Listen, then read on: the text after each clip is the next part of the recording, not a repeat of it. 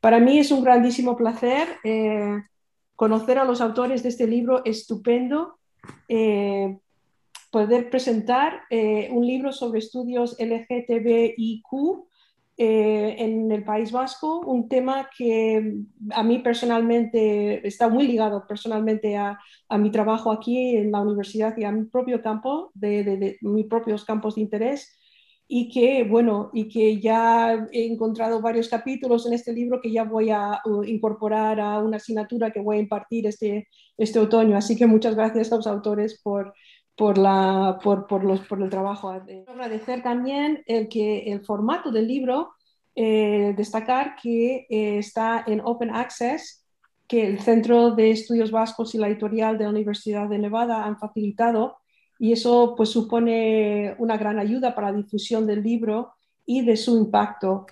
Em, ese resultado, este libro es el resultado de una colaboración muy interesante entre el Centro de Estudios Vasco de Reno y el Máster de Estudios Feministas y de Género de la UPV, de la que eh, nuestros editores eh, nos, hablarán en unos minutos. Dos de los tres eh, editores de, las tres editoras han podido estar con nosotros hoy. Tenemos aquí a la profesora Yone Miren Hernández, que es profesora de la UPV, a Xavier Irujo, que es director del Centro de Estudios Vascos de la Universidad de Nevada Reno.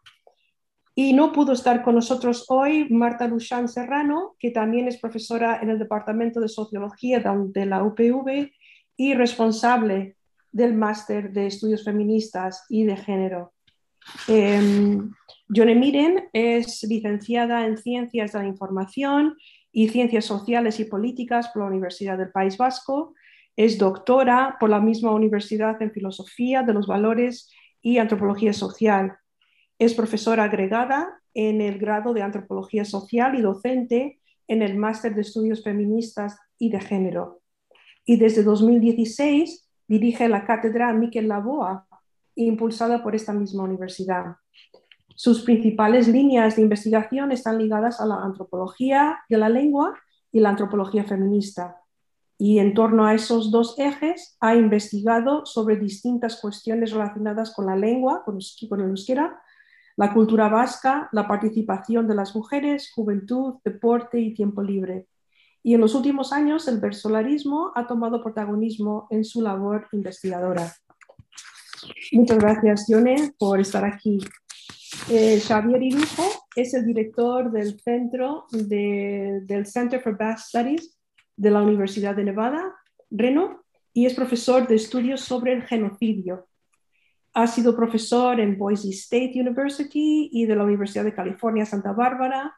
Tiene un máster en lingüística, en historia, otro en filosofía y un doctorado en historia por la UPV y en filosofía por la Universidad Pública de Navarra.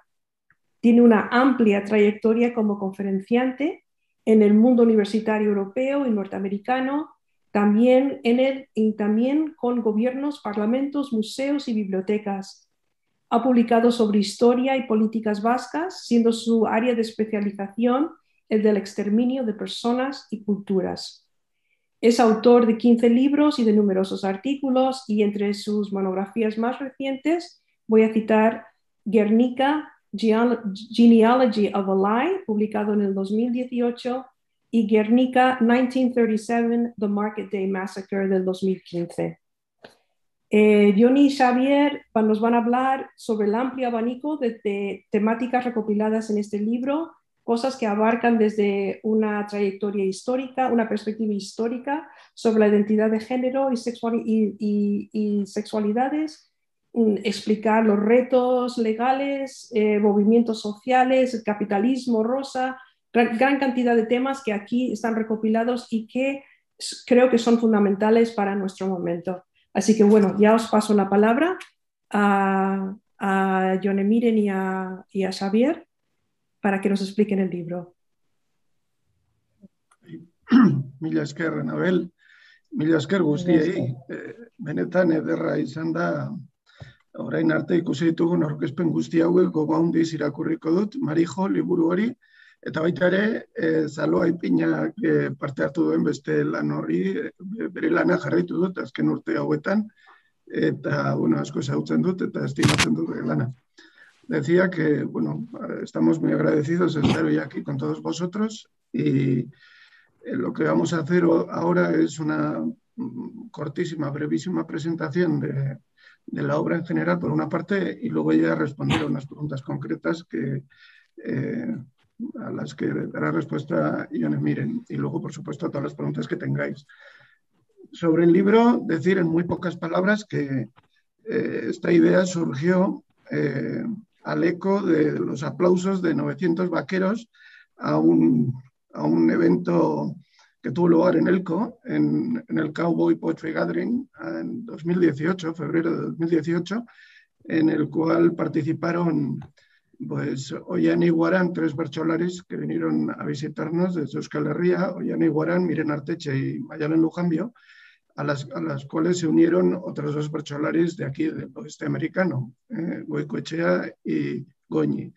Y como os digo, bueno, el actor reunió a, a 900 personas. Fue un congreso precioso y bueno, pensamos que teníamos que seguir colaborando. De alguna manera nos reunimos Yone Miren y yo aquella tarde y hablamos sobre la posibilidad de organizar un congreso que reuniera a ocho expertos que trataran el tema LGTBIQ eh, desde diferentes perspectivas, desde la perspectiva histórica, la perspectiva legal y diferentes perspectivas dentro del movimiento en sí perspectivas antropológicas, eh, ya digo, eh, sociológicas de, diversa, de diverso género. Y, bueno, en el caso concreto de, este tema y el porqué, la razón de ser de, esta cuestión es que, como sabéis, un poco estableciendo un contexto histórico a esta cuestión, eh, los derechos humanos han sido básicamente estudiados en cuatro grandes apartados, que serían derechos políticos, sociales, culturales y económicos, y así como los derechos políticos y económicos tuvieron un gran avance durante las revoluciones liberales del siglo XIX y se plasmaron muchos de ellos, no todos, pero muchos de ellos, los derechos eh, sociales y fundamentalmente los derechos culturales han sido eh, durante dos siglos prácticamente abandonados. Eh, en este caso estamos hablando de un capítulo concreto de derechos sociales, también derechos económicos y políticos, pero fundamentalmente derechos sociales. Derechos sociales no de un colectivo, sino de la sociedad en general. No se empezó a reconocer eh, la diversidad de género hasta tiempo después de la Revolución Francesa y de hecho podemos decir que las primeras legislaciones a nivel internacional sobre este tema que empiezan a tender puentes en esta dirección surgen en los países nórdicos de Europa especialmente en Suecia, pero también en Noruega, en Dinamarca, etcétera, a partir de muy posteriormente a la Segunda Guerra Mundial, de hecho, prácticamente en los años 80, ¿eh? incluso finales de los 80, y realmente no se empiezan a ver eh, grandes avances en este sentido en lo que se refiere a la legislación positiva hasta el nuevo milenio.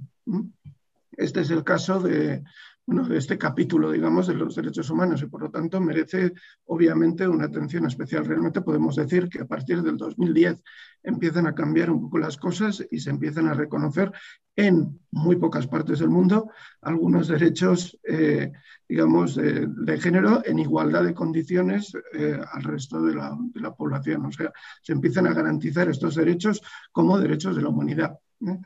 Eh, en este sentido, en el caso de Estados Unidos, por ejemplo, se dio un gran paso en el 2004. En el 2004 ocurrió una pequeña revolución. Eh, el alcalde de San Francisco, eh, de alguna manera enfrentándose a la política en este ámbito que, que, estableció el presidente Bush en el año 2004, concretamente febrero del 2004, 14 años antes de la celebración de este Congreso, se, eh, decidió que como alcalde de, la ciudad podía otorgar licencias de matrimonio a parejas eh, homosexuales. Y más de 3.000 parejas pidieron esta, esta, esta posibilidad y se reunieron en San Francisco ese fin de semana. Lo que ocurrió es que en ese momento era gobernador de California, Schwarzenegger, y del Partido Republicano y en conjunto con el gobierno, en aquel tiempo también republicano, establecer una serie de medidas legales según las cuales los matrimonios solo iban a tener lugar hasta el lunes siguiente, de forma que el ayuntamiento tenía que estar abierto durante tres días. Justo en ese momento teníamos una reunión con el alcalde de San Francisco y tuvimos la oportunidad de participar, de dejar obviamente los temas que teníamos de lado y participar activamente en aquella,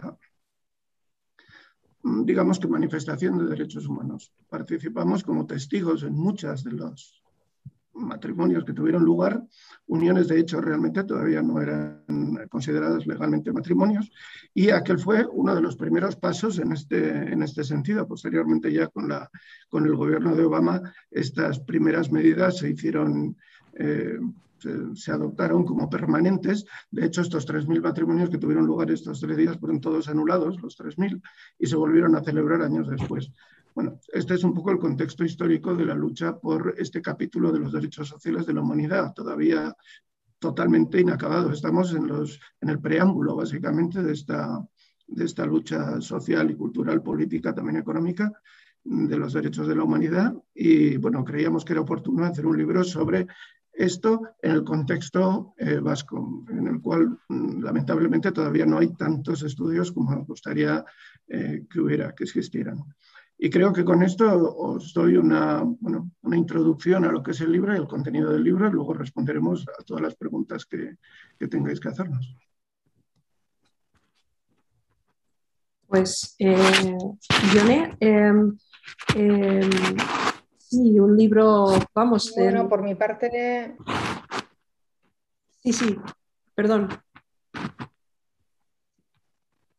No, eh, solamente, bueno, un poco al hilo de lo que comentaba Xavier, como él ha explicado, la idea del libro surge en ELCO, en el congreso que la, bueno, en la reunión de, poetas que él ha comentado, y vino a raíz de porque él me, preguntó directamente cómo estaban este, los estudios LGTBIQ en Euskal si había, digamos, había mucho desarrollo o si había mucha gente trabajando en este ámbito y la verdad es que su pregunta me hizo pensar, porque sí que es verdad que yo diría que en, la, bueno, en, los últimos años, al menos en la última década, sí que ha habido un pequeño boom, digamos, ¿no? de lo que son los estudios feministas, pero en relación a, lo que sería el campo de los estudios LGTBIQ, no ha habido, digamos, eh, el mismo desarrollo, aunque aparentemente son dos líneas que, pueden ir de la mano. ¿no? Entonces sí que me hizo pensar su pregunta y pensamos que, como él ha explicado, sería interesante hacer una jornada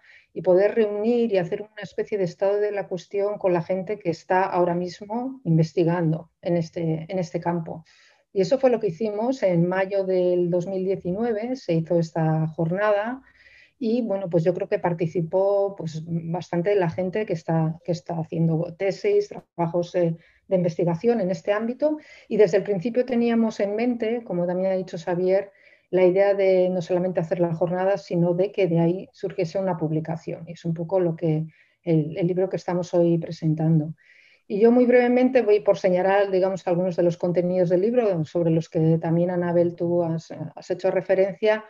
Bueno, pues eh, pensando en, qué íbamos a decir al respecto, Marta estuvo el pasado, Marta Luxán estuvo el pasado fin de semana en una jornada organizada por EGAN, que es un, colectivo del ámbito de LGTBIQ, eh, que le llamaron COSA a la jornada, que es Coronavirus Osteco Sexo Escapena, y ella me decía, es que lo que he visto en esta jornada es que los temas que aparecen en el, libro son los temas que en realidad estuvieron debatiendo eh, durante ese día, el, pasado sábado.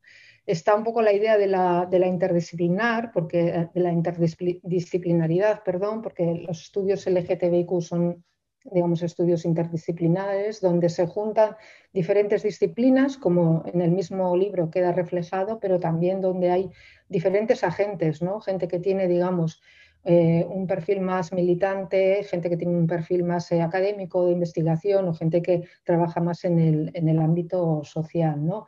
También me comentaba ella que se, se debatió ese día ¿no? sobre sobre el tema jurídico, ¿no? Y ahí tenemos el, capítulo en el libro que el propio Xavier Irujo ha escrito al respecto y también Andrea Bartomeu, que reflexionan un poco sobre este ámbito y sobre las consecuencias que tienen pues, eh, distintas propuestas legislativas ¿no? que se han venido generando en los últimos años, ¿no? en las últimas décadas.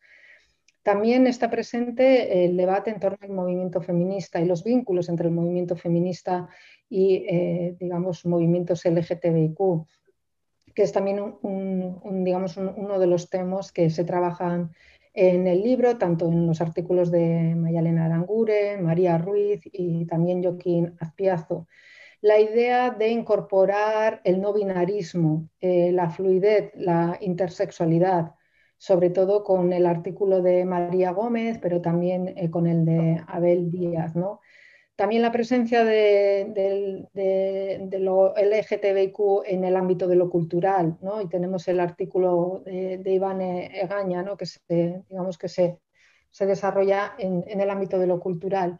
Y luego también cuestiones que tienen que ver con los vínculos eh, históricos, diría yo, ¿no? entre, entre lo que es el movimiento LGTBIQ y también reivindicaciones lingüísticas. ¿no? En nuestro caso, reivindicaciones ligadas a la lengua. Es verdad que el libro aparece publicado, está publicado hasta el momento únicamente en inglés, pero algunos de los textos que, eh, aparecen en el mismo fueron originalmente escritos en, euskera, y también en alguno de los capítulos se hace mención al, tema de la identidad y de la lengua vasca. Entonces, bueno, este sería un poco un repaso breve de los contenidos que como, como Marta y yo queríamos insistir, nos parece que son contenidos pues, de gran actualidad y que son en realidad parte de los debates que están sucediendo ahora mismo. ¿no?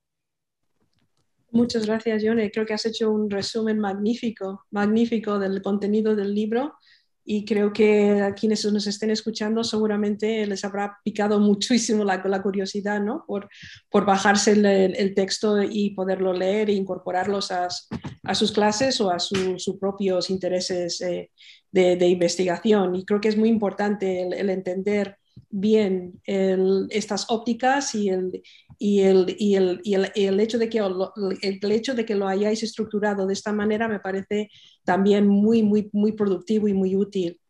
La pregunta, que, la pregunta que os quería hacer a veces va un poco en la línea de, está muy ligada a lo que tú, a lo que tú acabas de decir de la participación de Marta en este congreso, ¿no? Que mm, a veces no siempre, pero a veces el mundo universitario y las conversaciones que se llevan a cabo entre colectivos, a veces hay tensiones entre ellas o a veces, y a veces no, a veces son, son muy fructíferas. ¿Podrías tú ligar un poco el libro con las conversaciones que se, que se llevan a cabo más a raíz de calle o más a raíz de colectivos? Una cosa interesante que no hemos mencionado ni Xavier y yo es que en estas jornadas que hicimos en, en mayo del 2019, invitamos no solamente a personas o digamos a personas de perfil más académico o investigador, sino también hubo gente eh, que está trabajando, digamos, a pie de calle, ¿no? Desde los movimientos sociales. Entonces hubo una mesa redonda también con, con, gente, como digo, que está más vinculada no tanto a la academia o la investigación, sino a los movimientos sociales. Y yo creo que fue también muy interesante, ¿no? Fue muy interesante ese debate ¿no? entre los, eh, eh, digamos, los elementos que se comparten, los que no. Y yo sí diría que en estos momentos y también por lo que podemos percibir desde el, desde el máster de estudios feministas y de género, yo diría que hay bastante, digamos, simbiosis entre lo que es el activismo y la investigación. También porque en algunos casos, no en todos, pero también lo pudimos ver en estas jornadas que organizamos, en algunos casos hay, una, hay un doble perfil, o sea, es gente que está investigando desde también, o sea, que está investigando al tiempo que es militante, ¿no? Y, ya digo, eh, por ejemplo, puedo citar a María, María Gómez, ¿no? que trabaja sobre el tema de la intersexualidad, que además de estar haciendo una tesis, yo creo que va a ser súper interesante, pues ella está también eh, muy activa ¿no? en movimientos y en espacios de, de reivindicación. ¿no? Y a mí esto me parece también muy enriquecedor. Por eso el libro yo creo que es un libro también en ese sentido muy abierto, donde hay contenido, digamos, más académico o más, digamos, más vinculado a eso, pues a tesis doctorales, pero también otros contenidos de gran actualidad vinculados a, eso, cuestiones que están sucediendo, debates que están sucediendo eh, en, digamos, en, la calle, ¿no?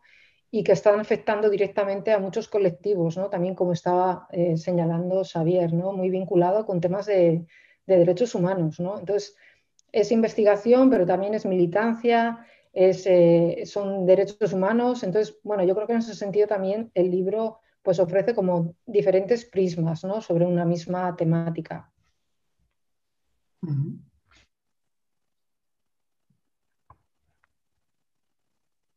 Xavier, ¿quieres añadir algo? algo o...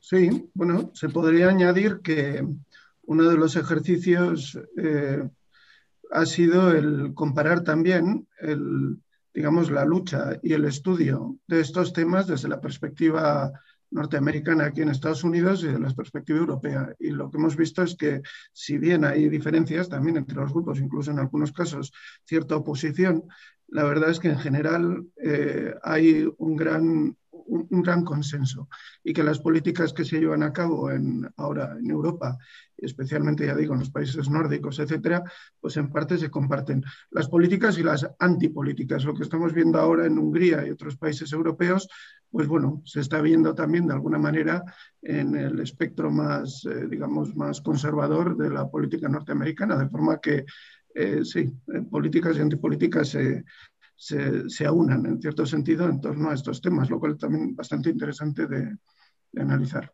Perfecto, pues muchísimas gracias a los dos. Muchísimas gracias por toda esta información y por, la, y por cómo lo habéis enmarcado el libro. Muchísimas gracias. Paso...